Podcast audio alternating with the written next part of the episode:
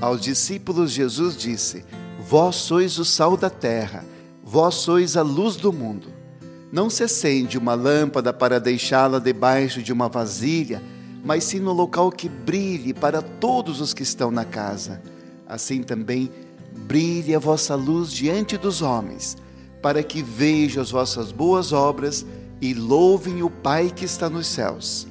Como viver esse evangelho no dia de hoje? O mal faz bastante barulho.